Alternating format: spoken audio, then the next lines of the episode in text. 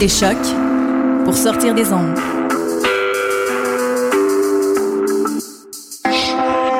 Podcast, musique, découverte.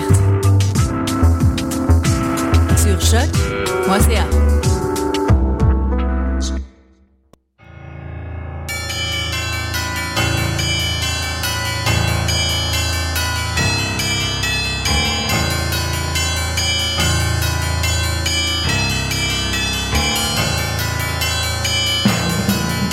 Bonsoir, vous êtes bien sur Choc FM, c'est le tome 10, chapitre 133 de Mission Encre Noire. Eric, avec vous.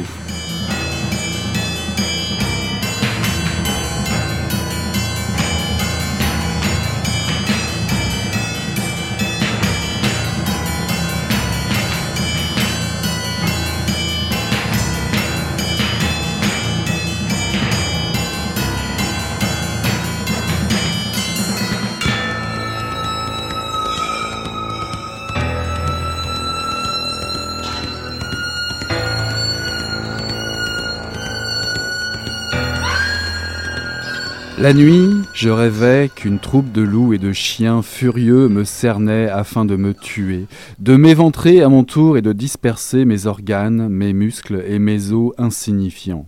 Mon père n'aurait plus qu'à m'écharner la peau pour la tanner ensuite et me la recoudre sur le dos. Il farcirait mes orbites de verre et ma gueule d'une langue en caoutchouc. Enfin, il me posterait à l'étage de la chaîne argentée où je tiendrais éternellement la pose.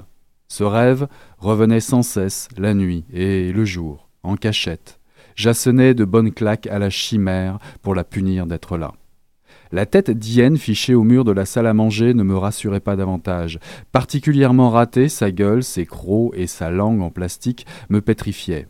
J'évitais son regard haineux, narquois, hypocrite.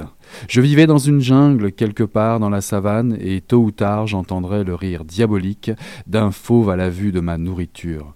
Il dévorerait mon repas et mon assiette, broierait mes os avant de m'avaler la carcasse d'un trait. Les hyènes peuvent se le permettre, c'est bien connu. Parfois, certaines bêtes m'interpellaient comme la tête de lièvre qui attirait ma sympathie. Je n'hésitais pas à la décrocher du mur, à brosser sa fourrure et à lui confier certains secrets.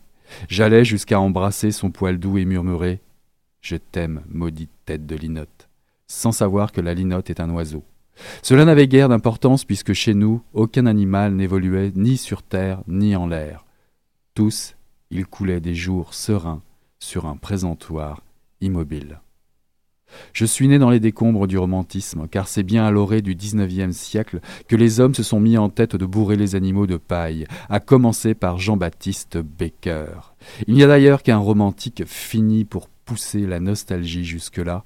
Mon père était le dernier de ces drôles à rembourrer tout ce qui ne respire plus de matière douteuse afin d'en tirer une apparence de vie. J'espérais qu'il soit le dernier. Voilà, bonsoir à toutes et à tous. C'était un extrait de Fleurs au fusil de Marjolaine Deschênes, paru aux éditions de La Peuplade en 2013. Et le personnage du premier roman de Marjolaine Deschênes est une femme qui déclare avoir grandi là où on donnait aux morts l'apparence du vivant. Je cite Je suis né dans la vie fausse. Viviane Videloup vit en effet une enfance au milieu des cadavres d'animaux, à qui son père, qui est taxidermiste, tente de redonner une illusion du vivant.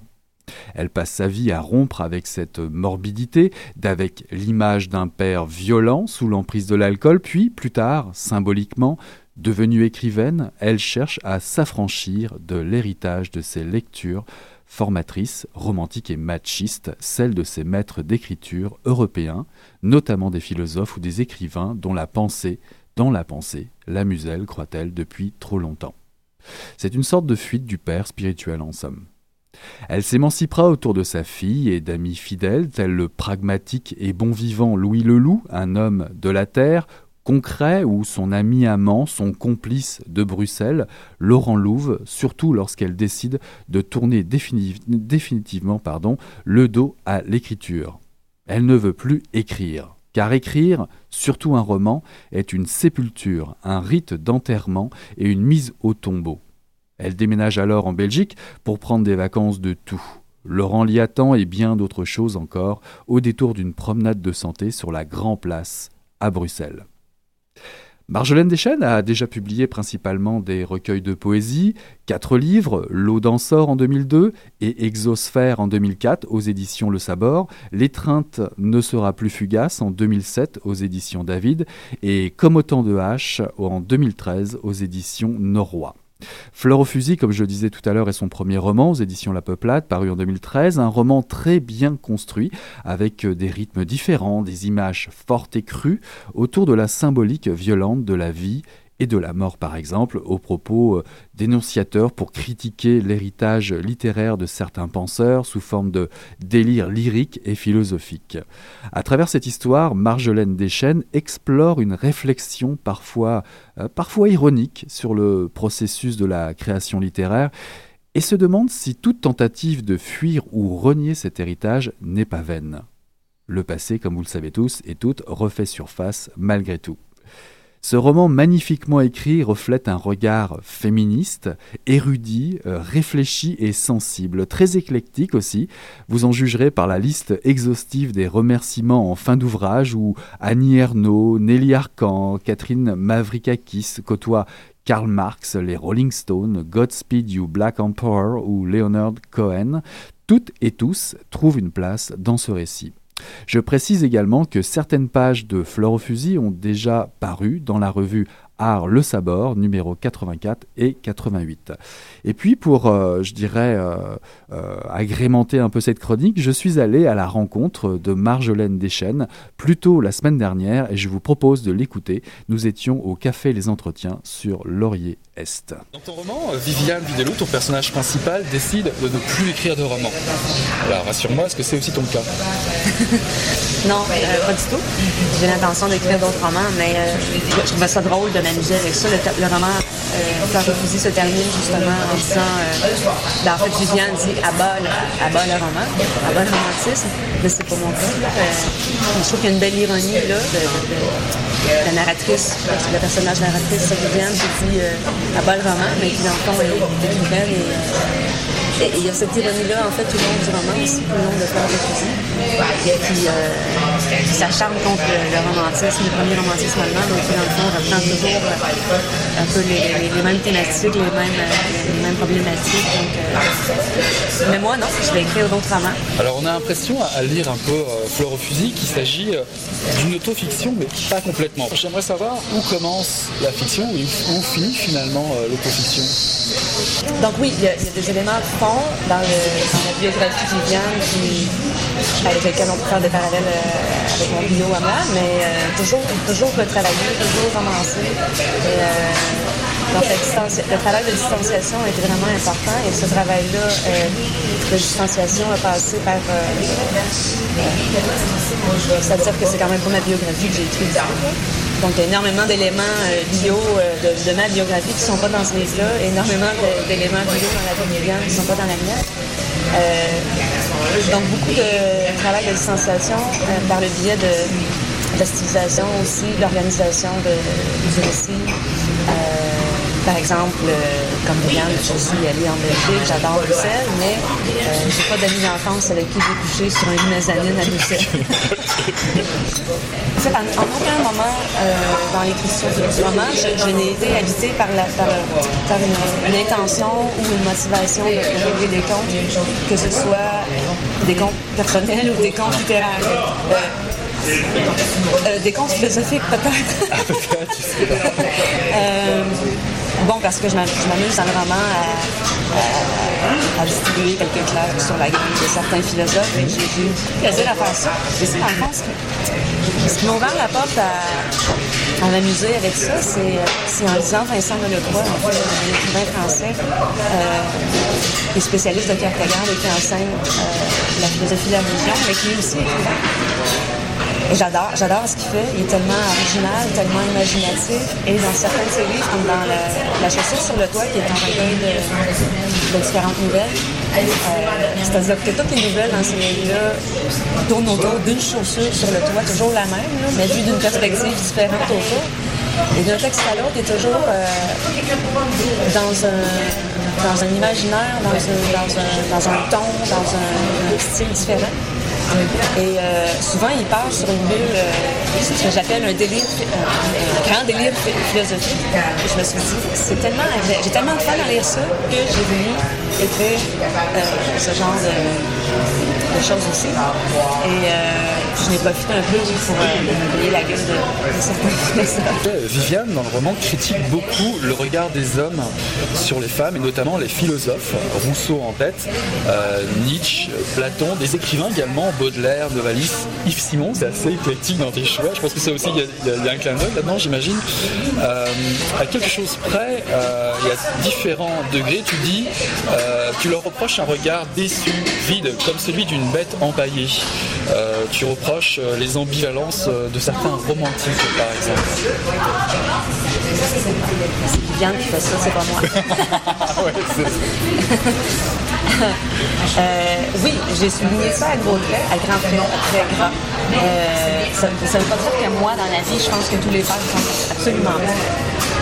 Euh, euh, c'est mon petit côté Houston qui ressort euh, en, ce qui a trait à ça. Euh, j'ai lu Professeur de désespoir, je trouve ça intéressant, cette critique-là qu'elle fait des auteurs, des penseurs nihilistes. Donc dans, le, dans l'Europe de la littérature européenne contemporaine. Euh, je trouvais ça intéressant, cette, critique, euh, qui, est probablement pas nuancée. Euh, en fait, j'ai pas essayé de faire un portrait social qui serait fidèle. Comme je te dis, j'ai des hommes dans ma vie qui sont, qui sont de très bons et j'en vois, mais j'avais envie de souligner ça à grand dans le, dans le roman parce que ça reste quand même vrai que dans l'histoire de la pensée occidentale, dans l'histoire de la pensée philosophique à laquelle Viviane c'est beaucoup nourri, comme moi d'ailleurs. Il y a historiquement un mépris du féminin, un, rejet du féminin. Et euh, là-dessus, il y a un parallèle qu'on pourrait faire entre Viviane et moi, c'est que ça, oui, en quelque sorte, c'est très frustrant, c'est très révoltant. En fait, je peux, je, peux, livrer un secret. J'ai étudié la philosophie pendant longtemps et j'ai dormi au gaz pendant plusieurs années. Euh, les professeurs ne m'enseignant pas ce mépris-là euh, qu'ont eu les, grands philosophes occidentaux envers le, le genre. Et quand je me suis réveillée, euh, j'ai eu un moment de révolte. J'en ai fait quelque chose. J'ai donné forme à ça et ça, a passé finalement dans, dans le euh, mais tout ça est exagéré, donc, et, tiré à. Euh, voilà. On a aussi à l'inverse ben, euh, les femmes, parce que les femmes sont aussi très présentes dans ton roman. Et tu, tu citais euh, Nancy Houston, mais tu cites également Simone Veil, euh, Anna Arendt. D'ailleurs, pour elles, tu dis euh, qu'elles ont oublié leur sexe. Tu voyais venir avec ma question, alors qu'en est-il? Tu peux m'expliquer un petit peu? Parce que, par exemple, chez Anna Arendt, qui est quand même, je veux dire, quand même au 20e siècle, ça, ça aurait pu être intéressant qu'elle qu qu dise quelque chose, qu'elle prenne la voix pour les femmes, chose, chose qu'elle n'a pas vraiment faite. Elle se, elle déclarait euh, pas très intéressée par ce genre de sujet. C'est philosophe, je m'intéresse bon, à des problèmes politiques, etc. Mais euh, oui, ça c'est vrai, je trouve ça un peu dommage en fait qu'une euh, dame aussi importante, à l'œuvre aussi riche et quand même assez contemporaine, n'est pas, est pas ne suis pas intéressée en fait au sujet Est-ce que tu crois vraiment que euh, la beauté du texte, la beauté, euh, la littérature finalement, euh, peut nous amener à mieux vivre et à dépasser justement cet état de violence que, que les hommes ou les femmes peuvent vivre au quotidien? C'est une grande question que tu me poses. j'ai cru ça et j'ai pensé ça pendant plusieurs années. Et là-dessus, je suis justement en train de, de me remettre en question. Je, je, ne le sais plus. Je ne le sais plus. C'est marrant parce que Viviane tient ce discours-là. Elle dit je n'y crois plus. ben écoute, euh, je, en fait je suis justement dans une phase où je, je, suis un peu en train de me repositionner par rapport à l'écriture. Euh, et par rapport à la littérature. J'adore lire, j'adore écrire, je vais continuer de faire les deux, c'est certain. Euh, mais je sens que j'ai besoin d'investir ça d'une manière différente. Pourquoi avoir choisi la peuplade, par exemple euh, J'avais quand même... Euh, envisagé quelques éditeurs euh, départ. Pas nombreux, j'avais ciblé quelques, quelques éditeurs où je croyais que le roman pourrait, aurait des chances d'être accepté. Et je trouve que la peuplade font, font de, de, très beaux livres, des livres de qualité. J'ai vraiment pas été déçue parce qu'il euh, y a vraiment un travail rigoureux qui se fait là, mais en même temps, euh, toujours dans le On partage, on partage certaines valeurs. On partage euh, en ce qui a fait à l'indépendance, à la liberté, euh, et euh, donc de faire un travail passionné, mais aussi extrêmement rigoureux. Donc Emilienne et euh, Simon Philippe sont comme ça, la. Puis je trouve aussi que publiant pas beaucoup de livres par année, donc ça peut-être que ça donne l'occasion aux éditeurs justement de, travailler vraiment, vraiment en profondeur et en collaboration avec les auteurs. Et j'aime aussi le fait que euh, je trouve ça le fun, ils euh, il y a un artiste en résidence maintenant à chaque année qui fait les couvertures de livres, Donc, euh, je, trouve ça important aussi d'avoir un, livre qui est un bel objet. Ben, un, un, de mes livres préférés, c'est justement Fleur de crachat de Catherine Kakis, que j'ai évoqué tantôt. Euh, pour moi, ça c'est vraiment, moi, à mes yeux, c'est son meilleur livre. Et euh, qui est vraiment écrit dans un style flamboyant, euh, avec un souffle extraordinaire. et il y a une espèce de colère aussi dans l'écriture de Marie Kakis qui a été libératrice pour moi à un moment donné. parce que justement, ayant, ayant eu entre guillemets pour maître l'écriture Bobin pendant un certain temps, je trouve que j'étais rendue un peu trop tranquille. Mon premier livre de poésie était, assez euh, trash, si on veut. Puis, on dirait que mon écriture s'est calmée avec les deuxième, troisième livres que j'ai écrits. Puis, à un moment donné, j'ai lu puis je, me suis dit, oh mon Dieu, c'est extraordinaire. Je veux, moi aussi, continuer d'exprimer ma colère. On peut le faire avec beaucoup, beaucoup de style, etc. Et euh, donc, elle a été m'a beaucoup inspiré. Et pour finir, euh, est-ce que justement dans ton roman, il y a beaucoup de reprises de ton travail de poésie où ça n'a rien à voir? Euh, Oui, là encore là, j'ai voulu jouer d'ironie. C'est que, euh, je ne sais pas si tu as remarqué à un moment donné que justement Viviane est l'auteur de cinq, de cinq romans qui portent les titres? Qui portent les titres de, de, dont certains portent les titres d'une feuille de poésie. C'est un jeu d'ironie que j'ai voulu faire là. Euh, mais quand Viviane parle de ses romans, on se rend très bien compte que euh, ça correspond, ça correspond pas du tout à ce qui se trouve dans mes livres de poésie à moi. Mais c'est un petit jeu que j'ai voulu faire pour. Euh, c'est un, un, petit clin d'œil. J'ai voulu. Euh, un clin d'œil? C'était, tu es, tu es quand même titillé par l'envie de te lancer dans l'autofiction ou... Oui, aussi, ça, a trait à ça aussi. Euh, mais je, voulais jouer avec ça aussi, euh, énerver un peu le lecteur, que le lecteur fasse. Euh, je pose justement de plus en plus la question, mais oui, mais c'est d'elle qu'elle parle carrément. Mais finalement, quand tu vas voir mes livres de poésie, c'est pas ça du tout. Puis il euh, y a des exergues, certaines exergues où il y a l'exergue, puis en dessous c'est écrit Viviane Viglou, mais si, si, tu vas voir dans mes livres de poésie, tu vas retrouver l'exergue, c'est pas Viviane Viglou qui a écrit ça, c'est moi. Mais je trouvais, je trouvais ça, euh, j'ai eu du plaisir à faire ça. Donc tu me promets bien qu'il y aura un prochain roman euh, Oui, c'est une promesse. Ah bah là, si c'est une promesse, on va la prendre. En tout cas, euh, ironie, cruauté, élégance, vous allez trouver ça dans ce superbe roman paru aux éditions La Peuplade, euh, Fleur au fusil de Marjolaine Deschênes. J'ai vraiment très apprécié cette lecture. Je vous encourage à y jeter un œil. Nous allons faire une pause musicale. Je vous propose d'écouter Skinny Bros, Danger Dan.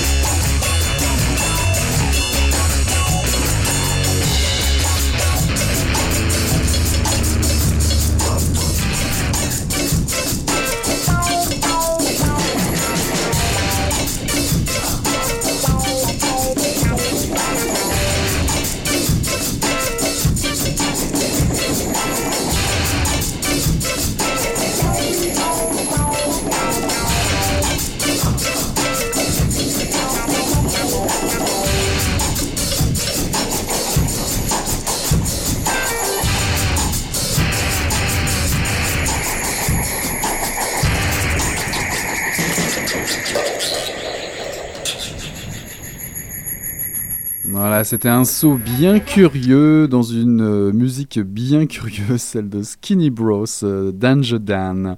Euh, une petite brève, tiens, pour conclure l'émission, je vous fais part de la parution dans la rubrique, on va dire, polar, même si ce n'est pas encore le temps euh, de notre émission spéciale mensuelle, mais en tout cas dans la rubrique polar, il y a un très beau livre qui, vient de paraître ici au Québec qui s'appelle Grand panorama de la littérature noire.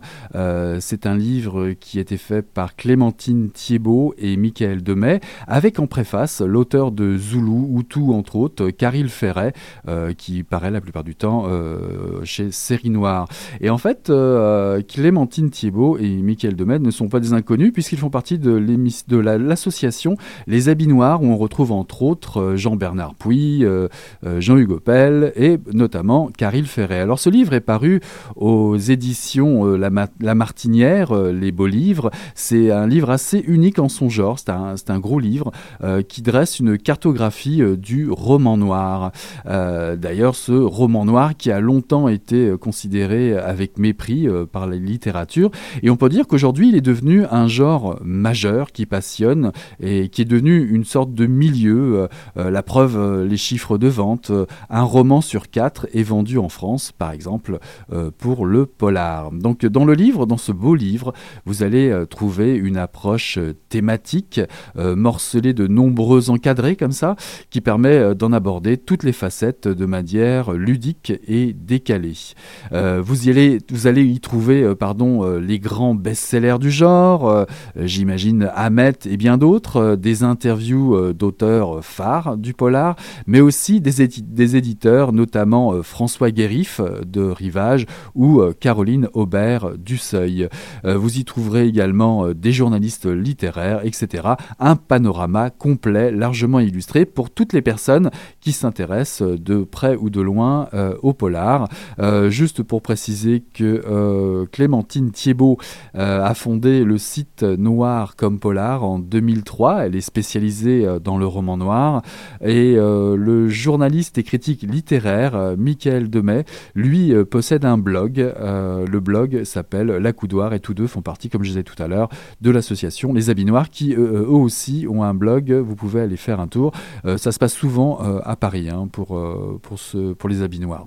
Donc voilà, c'était un petit info pour vous dire, vous parler de, de cette belle publication, Grand Panorama de la littérature noire de Clémentine Thiebaud et Michael Demey, paru aux éditions euh, La Martinière. D'ailleurs, en parlant de polar et d'émissions euh, spéciales polar, comme vous le savez, euh, nous avons notre carte blanche. Et ben la carte blanche s'en vient très vite, puisque ce sera la semaine prochaine, mardi prochain, que nous aurons le plaisir de recevoir de nouveau Morgane pour nous parler de polar. Et puis ça, je le fais pas très souvent, mais j'ai mis la main, c'est pas une nouveauté, j'ai mis la main sur un livre, en fait une biographie qui a été écrite par Jennifer Le Sieur euh, qui a connu une enfance très voyageuse, dit sa, biographe, sa biographie. Elle a été également journaliste pour le quotidien, le quotidien Métro et elle collabore, euh, ou elle collabore aux rubriques Culture et Évasion. Et en fait, elle fait une biographie de Jack London. J'ai mis la, main dessus par hasard. Je me dis, tiens, pourquoi pas en parler? Euh, de ce fameux Jack London. C'est pour tous les curieux qui ont frissonné sur les lectures des aventures de Cro-Blanc ou euh, qui, euh, qui n'a pas connu aussi les mille vies avec euh, Martin Eden ou à vouloir s'embarquer sur le, snar le snark ou vivre en immersion parmi les clochards de Londres. Si vous avez cette curiosité-là, bah, embarquez donc sur cette biographie écrite par Jennifer Le Sieur. Ça s'appelle Jack London et c'est aux éditions, laissez-moi voir, Libretto voilà, aux éditions Libretto, Jack London par euh, Jennifer Le Sieur. Ça grouille d'informations, euh, de, d'anecdotes, euh, beaucoup de références à la vie de Jack London et surtout au livre qu'il a écrit. il y a des détails très intéressants sur l'existence du gamin de San Francisco et ça vous permet vraiment, vraiment d'aborder l'incroyable modernité de, cet auteur, de Jack London, l'un des plus grands auteurs de la littérature, littérature américaine. Voilà, c'est une petite surprise sur lequel j'ai mis la main comme ça en passant à la grande bibliothèque hein, pour, pour en parler. Voilà, bah écoutez, c'est tout pour la mission 133 tome 10. On se revoit la semaine prochaine. Ne lâchez pas votre bouquin d'ici là. On tourne la page. Allez, salut tout le monde